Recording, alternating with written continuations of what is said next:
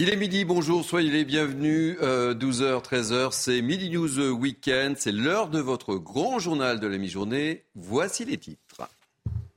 Pour débuter, je dirais le jour d'après, retour sur l'important séisme qui a touché l'ouest de la France. Un grand nombre d'habitants se retrouvent sans logement. On retrouvera un maire ultra impliqué dans l'aide à ses habitants, le maire de la Laigne, Philippe Pelletier. Il sera avec nous. On fera le point sur la situation dans sa commune. Dans cette édition, retour également sur la manifestation contre le projet ferroviaire Lyon-Turin dans la vallée de la Maurienne. Il y a eu quelques affrontements hier entre manifestants et forces de l'ordre. On n'a pas assisté à un Sainte-Soline bis. On sera sur place dans quelques instants avec nos envoyés spéciaux Adrien Spiteri et Pierre Emco. Dans cette édition également, une question à la une de nos confrères du Journal du Dimanche. Ce que les Français pensent vraiment du Rassemblement national. Un gros dossier où l'on découvre que 42% des Français ont déjà voté pour un candidat ou une liste RN. Sarah Fenzari nous dira tout. Et puis ça ne nous a pas échappé, nous sommes le 18 juin, le 18 juin 1940, le général de Gaulle lançait son appel depuis Londres. Que reste-t-il dans la mémoire des Français de cet appel à la résistance? On vous a posé la question, quelques surprises. Et puis, on terminera cette première partie du journal par évoquer Marcel Pagnol. Son petit-fils a été exclu de la gestion du fameux château de la Busine. Celui, vous savez, du roman Le château de ma mère. Sur place, l'émotion est immense. C'est ce que nous dira notre correspondante à Marseille, Laure Para. Avec moi pour commenter cette actualité dans ce grand journal, Naïm Fadel, essayiste. Bonjour Thierry. Ravi de vous retrouver en ce dimanche matin. Ravi d'être avec vous. Un homme heureux, Philippe David, animateur sur le radio. On parlera rugby, je vous ah, promets. On parlera de Toulouse. Oui, bien sûr. Tout Et quel match Mais j'ai malheureusement pas pu le voir, mais ah bah. on m'a dit quel match. Vous avez bien fait de venir. On vous oui. les images. Ah bah, avec un essai d'Entamac incroyable. Ah, il paraît, à deux minutes de la fin. Et j'accueille avec beaucoup de plaisir Jean Dorido, psychologue. Bonjour Thierry. Soyez bienvenue, mon cher Jean. On va commencer ce journal en évoquant à nouveau ce séisme de magnitude entre 5,3 et, 5,8 qui a touché l'ouest de la France. On en a beaucoup parlé hier sur CNews. Les dégâts sont importants. Un grand nombre d'habitants ont dû être relogés. On va prendre tout de suite les directions de la commune de La Laigne, en Charente-Maritime, où des dizaines de maisons ont été décrétées inhabitables. Et on va retrouver Philippe Pelletier, le maire de La Laigne. Philippe Pelletier, merci, merci d'être avec nous à nouveau. Vous étiez avec moi hier dans Punchline. Je voulais justement avoir du nouveau le jour d'après. Ça se passe comment chez vous à la Laigne? Dites-moi comment s'est déroulé la nuit et comment ça se passe aujourd'hui et ce matin. La nuit, on a, on pu eu de secousses. Bon, pour l'instant, ça semble stabilisé. Les, équipes de, pompiers continuent les investigations. Donc, euh, on a encore de nouvelles maisons, peut-être de nouvelles maisons non habitables. Je pense qu'on va être, devrait être à 200 personnes à la loger, si c'est pas plus. Donc, on attend, on aura des éléments dans la journée, mais ça, ça s'alourdit de, de en heure. Alors comment, comment s'est passé euh, le relogement de vos habitants hier euh, dans, Punchline euh, On vous a donné l'opportunité de, lancer un appel. Est-ce que cet appel a été entendu? Quels sont vos problèmes en ce dimanche matin, ou plutôt en ce dimanche midi, Philippe Pelletier? Alors l'appel a été entendu. On a eu beaucoup de propositions.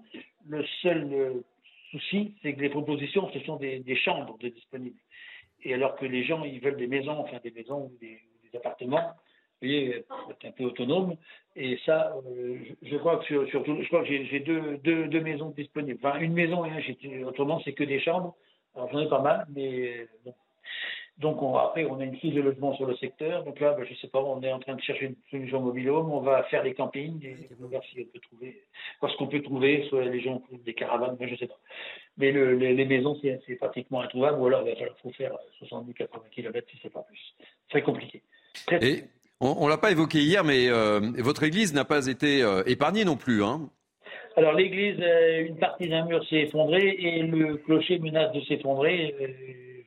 S'il y avait une secousse, je crois que ça, serait fini. Voilà. Et donc, les, vu l'état du clocher, les pompiers ne peuvent pas bâcher la toiture. Donc, on va avoir des, infiltrations. Donc, voilà. Qu'est-ce que vous allez faire aujourd'hui, Philippe Pelletier Être aux côtés de, de vos habitants? Qu'est-ce que Qu'est-ce que vous allez faire là?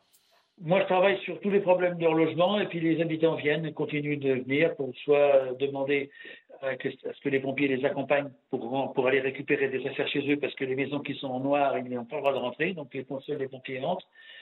d'autres, voilà, d'autres viennent nous signaler, demander que les pompiers aillent bâcher des toitures, des cheminées. Voilà. Alors, profitez-en, puisque vous êtes encore sur CNews, quels sont vos, vos nouveaux besoins? Le rappel de vos besoins? Le besoin, c'est vraiment le logement. Le logement. Des, maisons, des gîtes, euh, voilà, ce qui serait disponible. Ça, c'est le plus important aujourd'hui. Les gens ont réussi à se débrouiller en famille ou quoi, mais bon, ce n'est pas, des, pas des solutions pérennes. D'autant plus que des gens sont logés assez loin. Mais là, on a, on a deux jours sans école lundi, mardi, mais les écoles, euh, enfin, de moins les voisines, les communes voisines, puisqu'on est RPI, reprennent jeudi. Et là, ben, les gens, il n'y a pas beaucoup encore jours d'école, mais il faut que les gens puissent se retourner, enfin, au moins à proximité si possible. Merci Philippe Pelletier. Euh, vous êtes le, maire de La Laigne et encore une fois, euh, euh, bon courage et bon courage également à vos habitants. Traumatisme profond, Jean Dorido, pour, pour ces habitants qui sont obligés. On a vu beaucoup de personnes hier sur l'antenne de CNews en train de, pleurer, évidemment, parce que déjà, ça s'est passé dans une région où on n'est pas habitué à ce type de situation. Qu'est-ce qu'on fait là? Oui, c'est, ben alors, ben on se serre les coudes, hein, précisément. Ça, c'est ce qui ressort de toutes les études sur ce sujet. C'est vraiment très important qu'il y ait une espèce de solidarité euh, locale et même nationale qui se mette en place, parce que c'est vraiment très traumatisant quand la terre euh, se met à, à trembler. Puis on a eu des gens en panique. Hein. Documenté, ouais, c'est, c'est un, un, profond euh, trauma. Et puis, bien sûr, du, sur le plan psychologique, identifier dès maintenant les personnes qui ont été le plus impactées psychiquement parlant pour qu'il y ait un, suivi, pour, pas que ça s'installe. Si l'angoisse s'installe, c'est, n'est pas bon. Donc il faut réussir à les, à les, identifier pour les aider à évacuer tout ça. Et puis bien sûr, on leur souhaite que, que, que, tout rentre dans l'ordre au, plus vite. Même Fadel, pour certains, c'est une ville qui s'écroule parce que c'est leur maison, c'est leur commerce. Effectivement, c'est tout, euh, tout, leur cadre de vie, c'est euh, c'est aussi leur histoire avec les lieux. Euh, je ne sais pas s'ils peuvent récupérer pour l'instant euh, leurs effets personnels, ça semble un peu difficile. Mais moi, je pense que pour pas en rajouter au traumatisme, c'est peut-être aussi euh, voir pour qu'ils ne soient pas logés trop loin de là où ils sont, qu'ils restent dans leur village et peut-être mettre à disposition. Alors là, moi, pour le coup, je fais un appel des caravanes, tout simplement, que que ce soit des concessionnaires qui peuvent mettre à disposition le temps que les, logements, les logements soient euh, euh, rénovés. Et puis la deuxième chose euh, que j'aimerais aussi, vraiment, ça me tient très à cœur parce que pour moi c'est un patrimoine national, ces églises, le patrimoine de tout le monde, et j'aimerais que l'État vraiment fasse un geste très fort pour qu'on puisse rénover, réparer ces églises. Philippe David. Bah, je pense évidemment aux victimes. Quand on voit l'état des bâtiments, il va y avoir beaucoup, beaucoup de travaux. J'ai vécu une fois un tremblement de terre, alors beaucoup moins violent, dans le sud de la France. J'étais adolescent, on était en famille à Lourdes et il y a des tremblements de terre dans les Pyrénées beaucoup plus que dans l'ouest de la France, mm. par exemple, la Charente-Maritime. Et je peux vous dire que c'est quelque chose, quand on l'a vécu une fois, c'est terrible. On était à un dîner de famille. D'un seul coup, tout se met à trembler, le lustre au-dessus de la table se met à bouger, les choses sur les meubles bougent, le chien qui sort en hurlant à la mort. C'est quelque chose, quand on l'a vécu une fois, moi, j'en ai vécu un, c'était il y a 40 ans à peu près. Je crois que c'était à l'été 82 de mémoire. C'est terrifiant. Et pourtant, je crois qu'il était qu'à 3 sur l'échelle de Richter. Là, on est quasi au double. 5, 5 8, C'est ça, quasi au double. C'est 3, 6. Oui. Et, et, je peux vous dire que même un si petit tremblement de terre, où il n'y a pas eu de dégâts, il y a des trucs, des, objets qui sont tombés sur les meubles, le lustre qui a bougé, déjà, c'est traumatisant. Alors, permettez-moi de vous dire que je pense beaucoup à, à, ces victimes. Allez, retour ce midi sur le rassemblement autour du trajet ferroviaire à Lyon-Turin, des affrontements avec les forces de l'ordre et une brève occupation de l'autoroute A43. Ça, c'est à peu près pour le bilan de cette première journée de manifestation dans la vallée de la Maurienne contre la ligne ferroviaire Lyon-Turin. On va retrouver tout de suite l'une de nos équipes, euh, Adrien Spiteri et, Pierre Enco. Euh, Adrien, euh, merci d'être avec nous dans Billy News Weekend. le calme est, revenu, mais quel est le programme de la journée Dites-nous tout. Eh bien écoutez Thierry, le programme est bien différent de la journée euh, d'hier ici dans la vallée euh, de la Maurienne. Ce matin, eh bien, les manifestants ont organisé des tables rondes, des débats autour de la question euh, de l'eau et de ce projet ferroviaire Lyon-Turin. Cet après-midi, des balades naturalistes sont prévues alors que le camp eh bien, ici à La Chapelle commence progressivement à se vider. Au lendemain d'une journée de mobilisation marquée par de violents affrontements entre les manifestants et les forces de l'ordre. Le mouvement des soulèvements de la terre déplore 50 blessés parmi les manifestants, dont plusieurs grièvement. Le mouvement déplore également d'avoir été bloqué par les forces de l'ordre. Et justement, eh bien, du côté des forces de l'ordre, ils sont sept à avoir été blessés hier et reste au total 2000 à rester mobilisés. Mais il est peu probable, Thierry, qu'une nouvelle manifestation ait lieu aujourd'hui.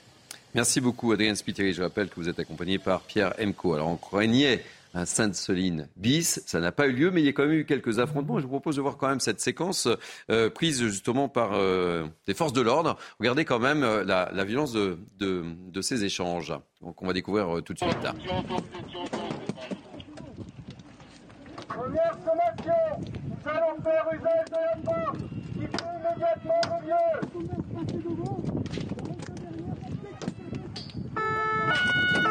Bravo, massif, distance, dernière sommation. Nous allons faire usage de la force. Il faut immédiatement au lieu. Bon voilà, je le disais, il n'y a pas eu de Sainte-Soline bis heureusement, mais on voit quand même, hein, ce, ce, sont des, des, jets de pierre et, ces images ont été filmées par les, les forces de l'ordre. Donc ça, ça témoigne, question, ça témoigne de, des, des échanges, Naïm Thierry, c'est que est-ce qu'on est toujours dans un état de droit? Est-ce que quand euh, des manifestations sont interdites, on a le droit d'être hors la loi? Et ce qu'on voit bien, c'est qu'on a des mouvements comme ça d'extrême gauche, ultra-gauche, qui s'autorisent en fait à être hors la loi. Et on voit bien que c'est un profil aussi moi, je les appelle les bobos repus. Vous savez, les, c'est effectivement le. Les bobos repus. Les bobos repus, oui. Vous savez, les bourgeois, voilà, mhm. en fait, ils ont besoin de donner sens à leur vie. Et donc, euh, voilà. Et, c'est ça qui m'inquiète, moi. Parce qu'aujourd'hui, faisons attention. Parce qu'à partir du moment où on donne ces exemples-là d'incivilité, de, de, sabotage, de, désordre, de chaos, attention qu'il n'y ait pas d'autres qui prennent aussi ce relais-là en disant, bah, finalement, on a le droit d'être hors la loi. Philippe David.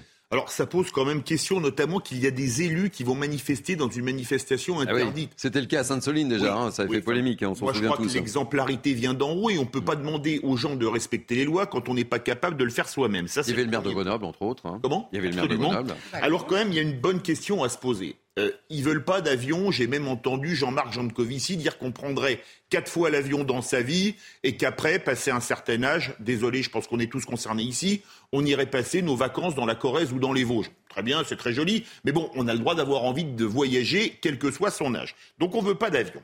On veut pas de voiture, sauf électrique, mais il faut pas que ce soit du nucléaire qui fasse euh, l'électricité des voitures. Et maintenant, on veut pas de camions, mais on veut pas de train pour transporter les camions. Alors qu'est-ce qu'on fait? On vide la cueillette, euh, on se débrouille comment Il y a dix ans, il a été accepté par les écolos de, à cette période-là. Il, a fait concession, euh, il, a, il y a eu une concertation très importante de tout l'ensemble des personnes concernées, enfin des acteurs, les différentes collectivités. Ils ont été, ce projet a été validé. Il est dans une démarche vertueuse. C'est ça qui est, qui est, qui est euh, hallucinant. Mais, et, pour conclure très court, on, parle en ce moment d'un éventuelle implantation d'une usine par Elon Musk en France. Quand vous voyez les recours où le groupe Le On ne sait pas signé encore. Hein. Oui, a, dû annuler l'ouverture d'une usine qui crée 500 emplois à cause des recours des écologistes, mon petit doigt me dit que, sauf si Elon Musk s'est mis au masochisme, il ira peut-être faire son usine en Espagne plutôt qu'en France. Allez, ce midi, euh, je vous reparle de, l'INSEE, euh, cette collégienne de, 13 ans qui s'est donné la mort, on s'en souvient, le 12 mai dernier à la suite du harcèlement scolaire dont elle a été euh, victime. Une marche blanche s'est déroulée ce matin à Vendin-le-Vieil, dans le Pas-de-Calais. On y reviendra au cours de, de cette journée sur CNews. Question le harcèlement n'est toujours pas solutionné et euh, on, a vu euh, cette maman qui n'avait pas énormément apprécié euh, l'accueil qui avait été fait par Papendia, le ministre de l'Éducation nationale. En revanche, avait davantage apprécié l'accueil effectué par Brigitte Macron. Jean oui, oui, enfin, c'est un vrai, vrai sujet, le, harcèlement. c'est vrai, vraiment, pour l'instant, c'est un fait, un constat d'échec. c'est le cas pour l'INSEE, ça a été le cas pour le jeune le jeune Lucas qui, euh, avait mis fin à ses jours également. un des problèmes majeurs du harcèlement, c'est ce que les anglo-saxons appellent le victim blaming, c'est-à-dire que les, torts sont portés sur euh, la victime. puisqu'il y a un effet euh, de masse, un effet de groupe. Les harceleurs, bien sûr, sont suivis par une espèce de majorité silencieuse qui a peur de se retrouver à la place de la personne harcelée. Et il y a un, rôle majeur, essentiel des responsables d'établissement, des conseillers principaux d'éducation pour, je dirais, tuer dans l'œuf toute euh, euh, je dirais, élan de harcèlement. Et, lorsque ça n'est pas fait, on a des euh, tragédies. C'est le cas pour l'INSEE. Et, ça, vraiment, c'est un fait que notre ministre de l'Éducation nationale n'a, sur ce sujet et sur ce cas, pas été du tout à la hauteur. Et on ne peut que formuler le, le vœu qu'il prenne vraiment à bras le corps ce problème qui, il y a quand même un enfant sur dix euh, en France euh, qui explique qu'il a été euh, l'objet de harcèlement et on ne peut pas continuer comme ça. Ce n'est pas satisfaisant du tout. Allez, un mot de politique. À la une, je le disais, de, de, nos confrères du journal du dimanche. Une question ou plutôt une réponse. Ce que pensent les Français du Rassemblement national? Selon une enquête IFOP fiduciale, 42%, je dis bien 42% des Français ont déjà voté pour le parti de Marine Le Pen, un parti qui inquiète de moins en moins. Détails et explications, Sarah Fenzari, on en parle juste après. Un an après l'installation de 89 députés du Rassemblement national au Palais Bourbon, le parti a du mal à se départir d'une image qui lui colle à la peau. Selon une étude IFOP fiduciale pour le journal du dimanche, 70% des Français qualifient le parti d'extrême droite, 59% de raciste. Pourtant, pour 28% des personnes interrogées, le parti inquiète moins que la France insoumise portée par Jean-Luc Mélenchon. Sans doute cela est-il dû à sa chef de file qui d'année en année a su lisser son image et a pu s'attirer la sympathie des électeurs. 31% des sondés sont convaincus qu'elle appliquera son programme une fois arrivée au pouvoir. 26% la qualifient de sincère et 24% d'honnête. En revanche, le RN reste un parti de rejet plus qu'un parti d'adhésion. 61% de ceux qui ont un jour voté pour l'un de ses candidats l'ont fait en dépit du reste. Une des pièces maîtresses de la stratégie du RN rassemblée sur ces thématiques historiques. 86% des électeurs, par exemple, sont d'accord avec l'affirmation La France est un pays de culture chrétienne. Ils sont rejoints par 82% de l'ensemble des Français. Le parti continue de diviser sur certaines positions plus clivantes, comme le rétablissement de la peine de mort. 69% des électeurs sont pour, contre 50% des Français. À quatre ans d'une nouvelle présidentielle, le Rassemblement national est plus ancré, plus crédible, mais toujours en quête d'incarnation.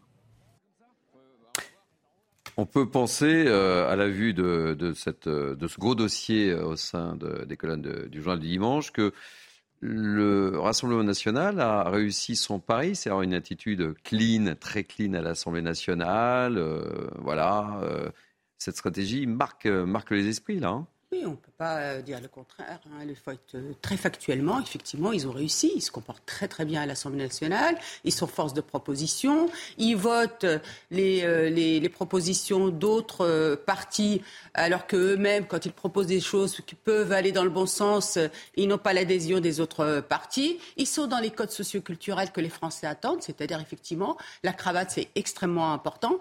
Ils ne sont pas dans la vindicte, ils ne sont pas dans l'outrance par rapport à Qui aujourd'hui, effectivement, met à mal la démocratie, il faut le reconnaître.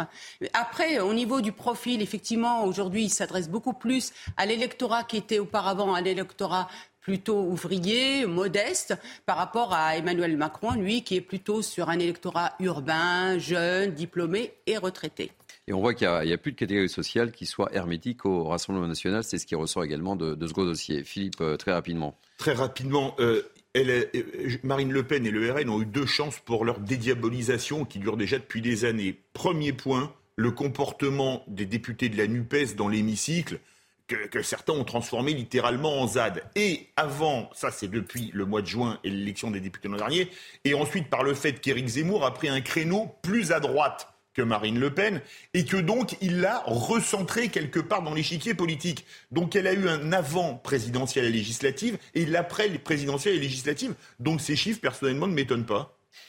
Cela ne vous a pas échappé, nous sommes le 18 juin. Le 18 juin, le 18 juin 1940, le général de Gaulle, vous le savez, lançait depuis Londres un appel à poursuivre la lutte euh, armée contre l'Allemagne nazie. Emmanuel Macron a présidé, et en ce moment même, une, euh, au Mont Valérien, où il préside une cérémonie de commémoration, euh, et on le voit sur ces images, aux côtés d'Elisabeth Borne.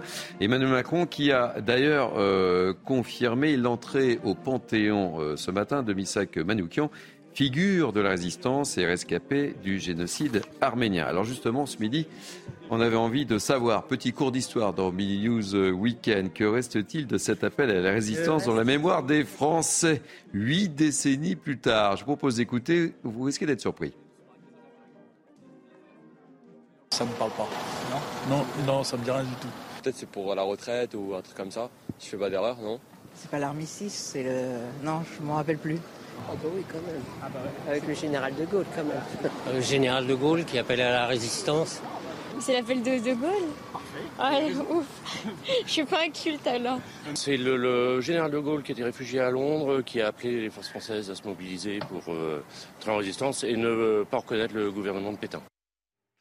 Jean, vous faites une drôle de tête. Bah, c'est vrai, je tombe de l'armoire. Oui, mais je vous avais prévenu aussi. Hein. Bah oui, quand je, je voulais pas que vous fassiez un malaise en direct. Hein. Quand je vois que des Français ne connaissent pas le 18 juin, on a eh quand même, on a besoin de mythologie euh, collective précisément. Même, je dirais, on en a plus besoin que jamais et de voir qu'il y a. Alors heureusement qu'il y avait cette euh, toute hmm. jeune fille là qui était au courant, parce que sinon, ah, là, il y a quand même vraiment un gros gros job euh, pour, pour, pour, pour quand même rafraîchir la mémoire de, de plus grand nombre.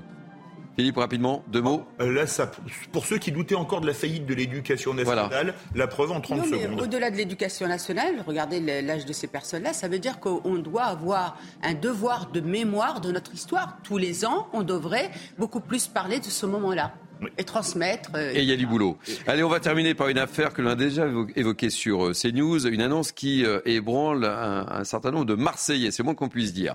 Le petit-fils de Marcel Pagnol ne sera plus le gestionnaire du fameux château de la Buside. Vous savez, c'est celui du célèbre roman Le château de ma mère, que tout le monde connaît évidemment autour de cette table. la bâtisse fait partie du patrimoine culturel marseillais, directement lié à l'histoire de la famille.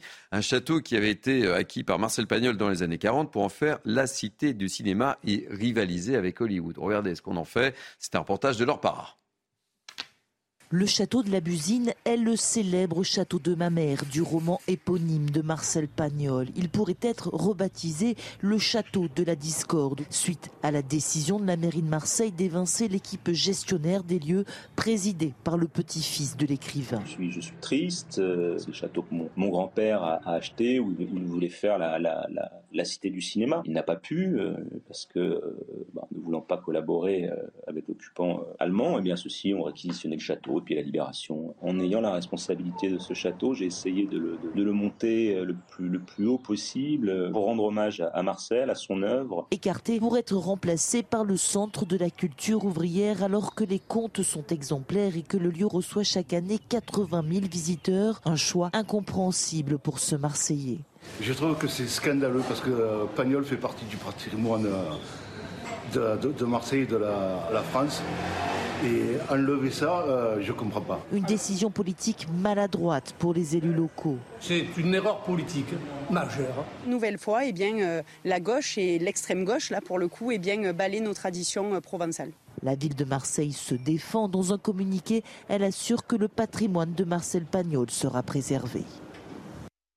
Voilà, polémique effectivement qu'on comprend à Marseille. on va marquer une pause dans quelques instants, mais on va retrouver tout de suite Barbara Klein. Et Naïma, Barbara Klein, c'est la parole aux Français. Voilà, Barbara, quel est le programme Bonjour à tous. Soyez la bienvenue, Barbara. Et surtout aux élèves assidus, je mettrai des bonnes notes à ceux qui suivent, euh, suivent parfaitement comme Naïma. Merci beaucoup.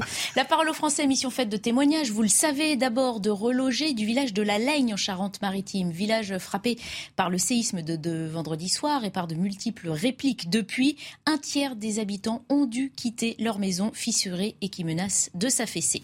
Parole de dentiste également. La profession alerte contre la diminution de la prise en charge des soins dentaires. L'assurance maladie euh, entend la baisser de 70 à 60% à partir du 1er octobre, ce qui fait craindre eh bien qu'un plus grand nombre de Français fassent l'impasse sur ce suivi dentaire. Et puis nous évoquerons euh, enfin cette querelle de village, pourrait-on dire, avec cette question la Toscane a-t-elle sa place en France? Figurez-vous que le Tarn a renommé une partie de son territoire Toscane occitane, sauf que cela ne plaît pas du tout hein, à nos voisins italiens qui parlent pour certains d'usurpation d'identité. Voilà le programme, je vous attends à partir de 14h.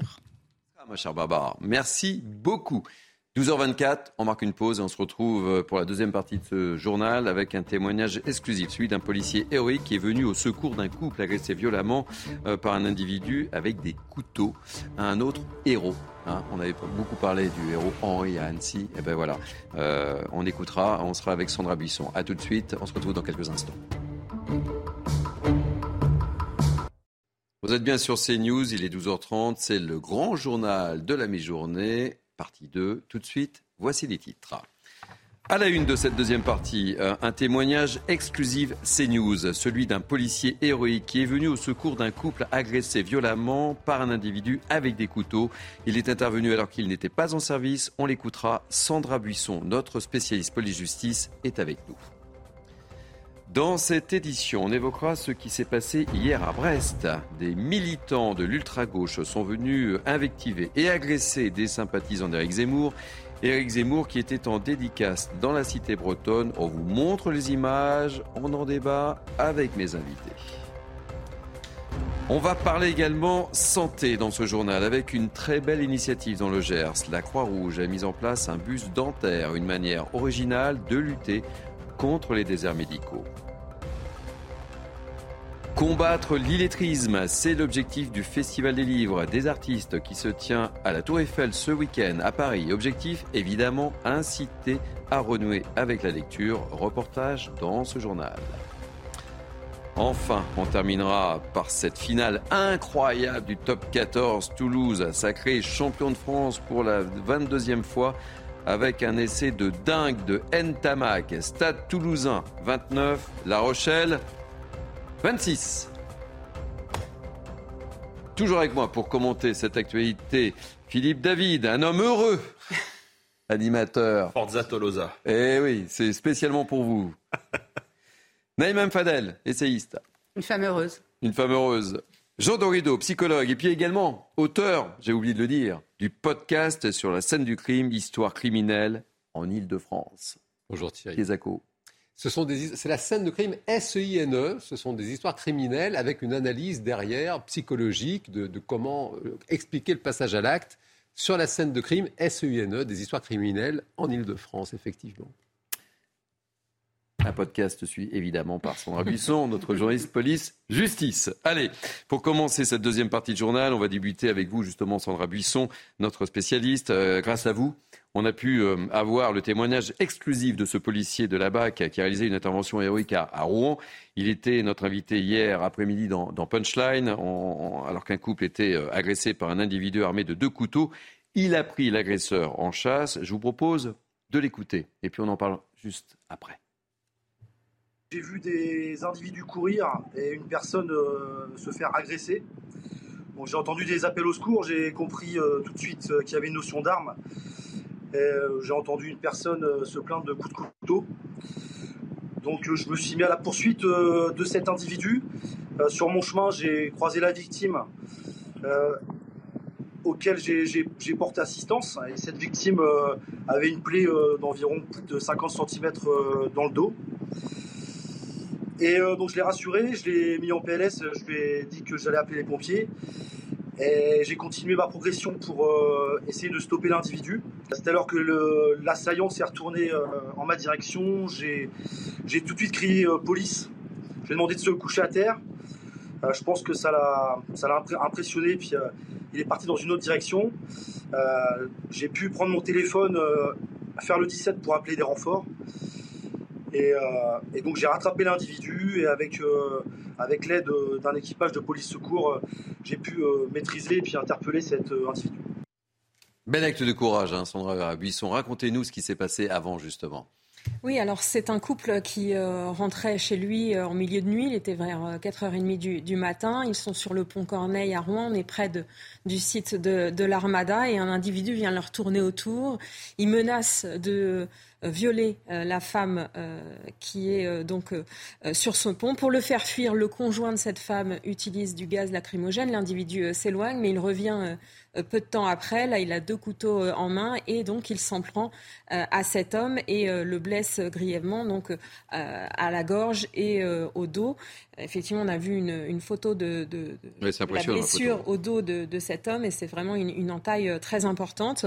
Et c'est là que le policier hors service intervient pour mettre en fuite le suspect et permettre son interpellation quelques minutes plus tard avec l'équipage de, police secours qui est intervenu. Donc un homme a été interpellé. Euh, cet homme, cet individu euh, suspecté de cette agression, dit avoir 30 ans, habité en Espagne et être né euh, au Maroc. Jean Dorido, je me tourne vers vous. on a beaucoup parlé du héros au sac à dos à, Annecy, hein, qui a évité un drame encore plus, plus important. Ça, on est dans une situation plus ou moins identique et c'est ce que me disait, ce que me confiait ce policier hier quand je l'interrogeais. Ils ont parlé de, et, il se disait, mais qu'est-ce qu'on ferait si on était confronté à une telle situation? Et euh, Henri disait justement, bah, on n'a pas suffisamment d'actes comme ça euh, en France, cette prise de conscience. Souvenez-vous de ce témoignage. Hein. Bah, là, oui, là, cela dit, ça fait quand même deux, deux, deux réactions qui sont extrêmement inspirantes. Et on, parle d'ailleurs en psychologie de, contagion sociale. Alors, on en parle souvent euh, pour le pire. C'est le cas avec les suicides, avec des choses comme ça. Et là, on peut peut-être l'envisager aussi pour le meilleur. Ce sont des exemples très, très inspirants. La psychologie du héros, c'est très très étudié en, psychologie, notamment en psychologie euh, sociale, et c'est un fait qu'on ne peut pas euh, prévoir. Euh, c'est impossible. Bien sûr, chacun aime se dire ah oui oui si ça arrivait, je ferais quelque chose d'extraordinaire. On ne peut pas le prévoir. En revanche, le fait, on observe que les valeurs, les principes qui ont vraiment imbibé une personne au cours de son éducation, de son enfance, et puis l'entraînement. Là, on est quand même avec un monsieur qui est policier, qui est entraîné, qui est rompu à ce genre de, réaction, et, ça donne là en l'occurrence le, meilleur. Ah, c'est vrai que la, la particularité dans, ce cas-là, c'est que ce policier n'avait pas son arme et qu'on sait que face à, un individu avec un couteau, effectivement, c'est beaucoup plus euh, difficile, rien qu'à voir l'entaille effectivement de, la victime. Donc euh, oui, il a, les, il a les bons gestes, il sait euh, maîtriser un individu, mais c'était très risqué parce que ça peut être effectivement très grave les blessures au couteau quand vous en face vous n'avez pas d'arme. Merci beaucoup, euh, Sandra Buisson. Je voudrais maintenant euh, évoquer ce qui s'est passé hier à Brest et je voudrais vous faire agir euh, là-dessus. Des, militants de l'ultra-gauche sont venus invectiver, je le disais, des fans d'Éric Zemmour lors d'une séance de dédicace. 300 personnes étaient présentes pour contester sa venue, dont une soixantaine de militants issus de la mouvance Antifa. Il y a eu des coups portés, des jets de projectiles. On va peut-être voir les, les images qui sont pour le moins assez, assez violentes. Et un sympathisant d'Éric Zemmour a été blessé au front. Regardez un peu ces, images. Il y, a, du monde. Hein. C'est et ils font pas semblant. Hein. Qu'est-ce que ça vous inspire, euh, Philippe David euh? Ce que ça m'inspire, c'est qu'attend Gérald Darmanin pour dissoudre ces groupes ultra violents. Il le prouve, qui attaquaient même, d'après ce que j'ai lu, euh, des papis-mamies qui allaient se faire dédicacer un livre. Qu'attend Gérald Darmanin? C'est la bonne question. Alors là, il paraît qu'il est sur la, dissolution des soulèvements de la terre. Je pense qu'il peut faire d'une pierre deux coups au prochain Conseil des ministres. Naïm Fadel, ça vous révolte, ça qu'on puisse attaquer, quelles que soient les opinions politiques, euh, Éric Zemmour? Mais bien sûr, ça me révolte parce que dans notre pays, c'est la liberté d'expression, euh, la liberté de penser, euh, la liberté d'opinion politique qui est aujourd'hui attaquée. C'est-à-dire que sous ce prétexte-là, c'est-à-dire qu'aujourd'hui l'extrême euh, gauche, l'ultra-gauche décide quelles sont les opinions qu'on peut soutenir et d'autres qu'il faut absolument euh, euh, attaquer avec violence. C'est quand même terrible. Ça met à mal, en fait, pour moi, ça met à mal la démocratie, ça met à mal la République. Et je suis, je, je vous le dis avec sincérité, je suis extrêmement inquiète parce que pour moi, c'est des coupeurs de langue. Et ces coupeurs de langue, ils donnent aussi des messages très forts en disant vous, vous n'avez pas le droit de penser différemment de nous. Et cette violence qu'aujourd'hui l'État n'arrive pas à maîtriser me fait dire qu'on est aujourd'hui dans une crise démocratique. Allez, on va parler santé, euh, Jean Doido. Euh, on parle souvent des, déserts euh, médicaux et, face à l'accroissement des déserts médicaux dans le pays, ce sont parfois des associations qui prennent le, relais. Et dans le département du Gers, c'est bien c'est la Croix-Rouge locale qui a mis en place un bus dentaire. Il dispense des soins gratuits dans les petites communes. Regardez ce reportage de Justine Kercera. Dans ce bus de 9 mètres carrés, on soigne caries et rage de dents. Bonjour. Jacques Retru est un retraité du village. C'est grâce au bus dentaire qu'il a pu recevoir des soins. Je trouve que c'est génial. Ça va régler pas tous les problèmes, mais ça va permettre à certains euh, d'aller plus souvent chez le dentiste. Depuis plus d'un mois, le minibus sillonne les zones blanches de ce bout de Gascogne situé à un peu plus d'une heure de Toulouse. Les soins sont gratuits et accessibles à tous. Et forcément, les demandes affluent. On a reçu 17 patients par jour il y a des, urgences qui arrivent, on ne peut pas refuser à quelqu'un qui a mal aux dents de monter dans le bus. Ça, c'est impossible. Pour assurer les actes médicaux, les bénévoles de la Croix-Rouge ont fait appel aux étudiants de 6e et dernière année de faculté dentaire de Toulouse. Ils sont accompagnés par l'un des sept dentistes professionnels, qu'ils soient retraités, à mi-temps ou en congé.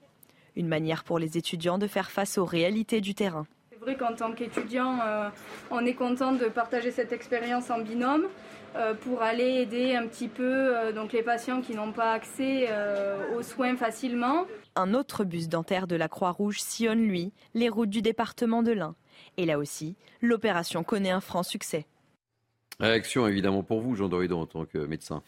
docteur en psychologie. Oui, docteur en psychologie. oui, non, mais c'est un fait que la santé, ça devient un luxe pour, pour de plus en plus de Français. C'est quand même assez, assez fâcheux.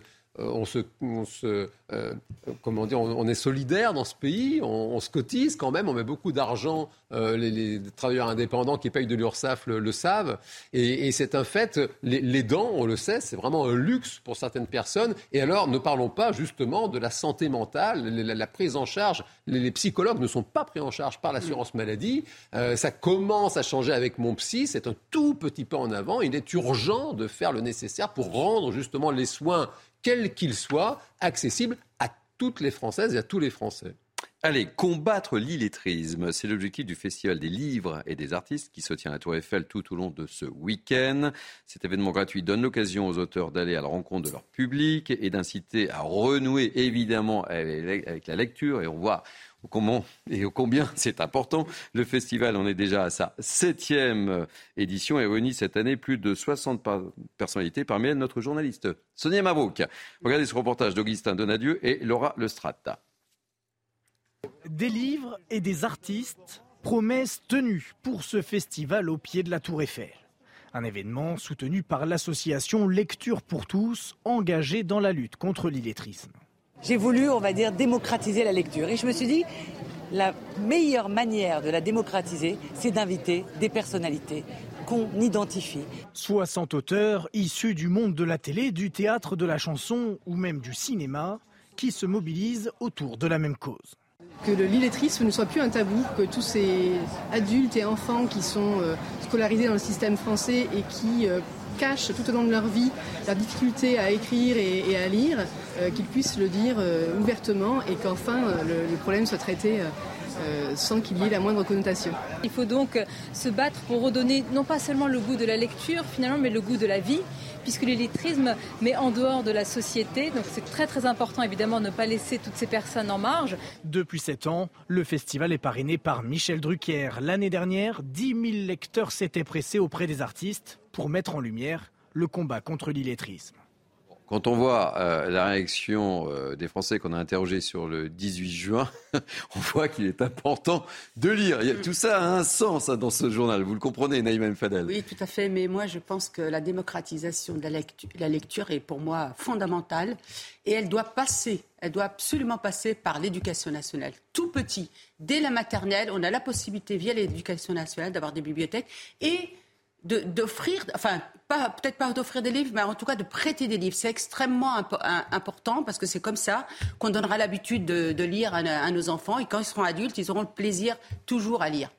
Jean Doido, rapidement. Euh, l'apprentissage de la lecture, c'est vraiment la, première des libertés. Et c'est vrai que la France, il y a un, niveau incompressible. La France peine à, lutter contre l'illettrisme. et il y a un vrai rapport avec la violence. Quand on n'a pas accès au langage, quand on n'a pas accès à la lecture, ça crée de la violence. Les, les connaissent la cérémonie de Claude Chabrol. Et il y a vraiment, enfin, l'accès à la lecture, c'est la première des libertés fondamentales et il faut vraiment faire quelque chose dans, dans ce sens, oui. Allez, on termine euh, par du sport, par du rugby. Je vois notre ami euh, Philippe David très concentré.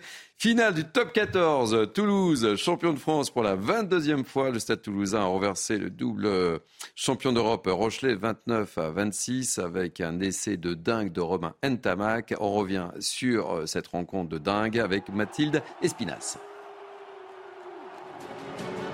L'un de ces soirs où tout paraît plus grand, de ses rêves de succès au chemin qu'il reste à parcourir. La Rochelle confirme ses difficultés à démarrer une finale. Quatrième minute de jeu, Antoine Astoy manque une première pénalité. Le défi physique est là, mais les Rochelais peinent à mettre de la vitesse dans leur jeu. Et dans cette première période, deux erreurs individuelles vont être décisives. Attention, n'a pas contrôlé ce ballon. Combien en profite Il a frité Il s'échappe Santiago Chocobares sur un ballon cadeau offert par Jonathan Monti 15 minutes plus tard, en avant de François Cross à 5 mètres de l'embut, les Toulousains semblent déjà connaître la suite. Skelton maintenant Skelton cross est mis en travers. Le ballon va sortir pour Wardy. Les crochets de Kerbalon sur la ligne Les de la Rochelle 13 partout à la pause. Qui pour prendre l'ascendant au retour des vestiaires? La réponse arrive vite. Winnie Antonio permet à La Rochelle de prendre l'avantage pour la première fois de la rencontre. Une mêlée pénalisée à trois reprises et des petites erreurs qui s'accumulent côté toulousain. Elle est magnifique cette touche. ou est-ce qu'elle est Elle est manquée. Ça, c'est une énorme erreur technique. Il a manqué la pénale touche qui pouvait relancer le stade toulousain. Alors, il s'agit maintenant de l'un de ces moments où si l'on veut être très grand, il faut savoir se racheter. Il va y aller tout seul. Le retour de roule et il se rattrape de sa. Un essai monumental. Romain Tamac en sauveur, le nouveau sacre d'une génération dorée, le 22e titre d'un club éblouissant. Quel essai, mais quel essai. Philippe, euh, je vous fais réagir dans quelques instants. Je voulais vous montrer une image, celle d'Emmanuel Macron, qui a été euh, sifflé hier au Stade de France, il faut le signaler. Puis regardez cette image là dans le, dans le vestiaire. Hop là Cul sec Il n'y a pas que Chirac qui aime la couronne, Ah parmi les oui. locataires de, qui aimait la couronne parmi les locataires de l'Elysée. Mais- Bon, je voulais vous montrer cette image. Il l'a bu d'un. d'un- Eh, il a bu, il a bu d'un coup, hein Bah ouais. Ah, il- Voilà, regardez ça. Bon, c'est peut-être euh, pour se consoler des sifflets euh, entendus hier au Stade de France. Quel essai, hein, Quel rien. essai fabuleux, plus de 60 mètres. Vous savez, à Toulouse, on dit jeu de main, jeu de Toulousain. Et euh, en résumé, en trois secondes, les trois meilleures équipes d'Europe, c'est Leinster, Toulouse et La Rochelle. La Rochelle, double champion d'Europe. La Rochelle, bête noire de Leinster, ils les battent deux années de suite en finale de Coupe d'Europe. Leinster, bête noire du Stade Toulousain, qui nous bat deux fois en demi-finale de Coupe d'Europe. Et Toulouse, bête noire de La Rochelle, qui bat encore La Rochelle en finale du top 14. Voilà, on termine euh, ce journal par cette belle image. Merci Naïm Fadel, merci Philippe David, merci Jean Dorido. Première fois que je vous ai un, un dimanche matin, ça me fait plaisir. Euh, merci à, François Epp, à Benjamin Cuneo et à David Brunet qui m'ont aidé à préparer ce, ce grand journal. Merci aux équipes de la programmation, Jacques Sanchez, Lisa de Bernard. Merci aux équipes euh, en, régie. C'était Audrey, je crois, à la réalisation, hein, François Epp. Audrey, que j'embrasse, elle était parfaite comme d'habitude. Et tout de suite, c'est Enquête d'esprit avec Émeric Pourbet. Moi, je vous retrouve demain à 14h pour la parole aux Français. Passez une très belle journée sur CNews. À bientôt, demain.